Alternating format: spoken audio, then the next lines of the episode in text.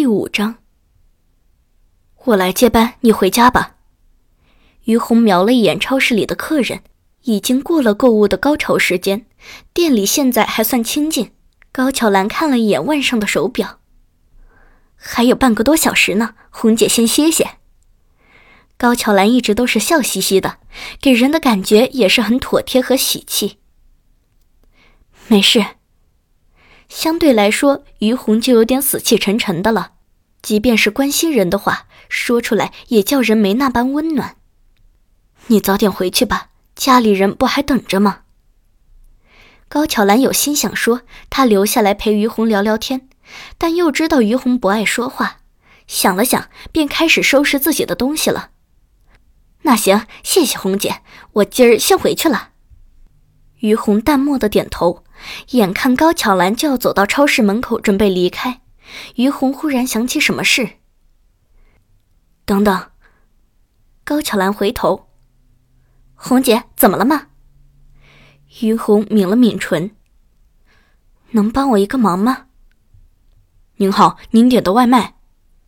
于红从外卖小哥手中接过一大摞饭菜，这是刚才拜托高巧兰帮忙下单的。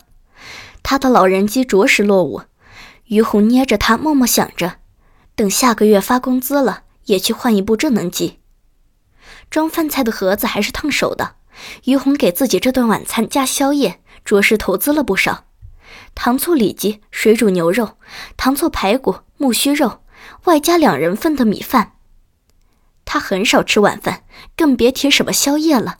他也不知道他能不能吃得完，但就是想给自己一个人摆一桌像样的席面。目前超市里还有零星几个客人，于红总得敬业，将饭菜先放到了保温箱里，等无人的时候再拿出来享用。您拿好，慢走。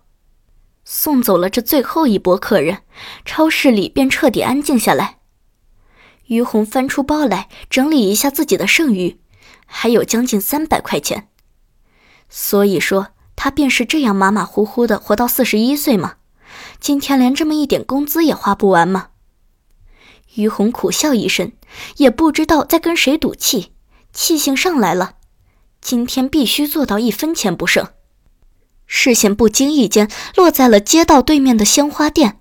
橱窗里娇艳鲜花的美好，让于红不由得长久注视。他这一生还从未收到过一束鲜花。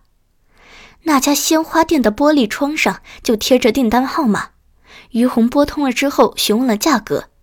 或许因为不是什么特殊的日子的缘故，也可能是夜幕降临，许多鲜花要亏损处理的缘故。总之很便宜，两百七八十元就订了一大束红玫瑰。店员特别推荐这三十三朵的，于红不晓得这个数字有什么别样的寓意，只在电话里平静地说好。您送过来时能顺便帮我个忙吗？于红盘算着，剩余的钱应该还不够买一杯饮料的。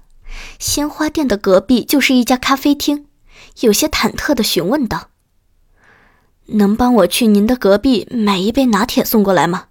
我这边走不开。”鲜花店的店员自然说好。相比于会面，在电话里，于红很是痛快地说出了谢谢。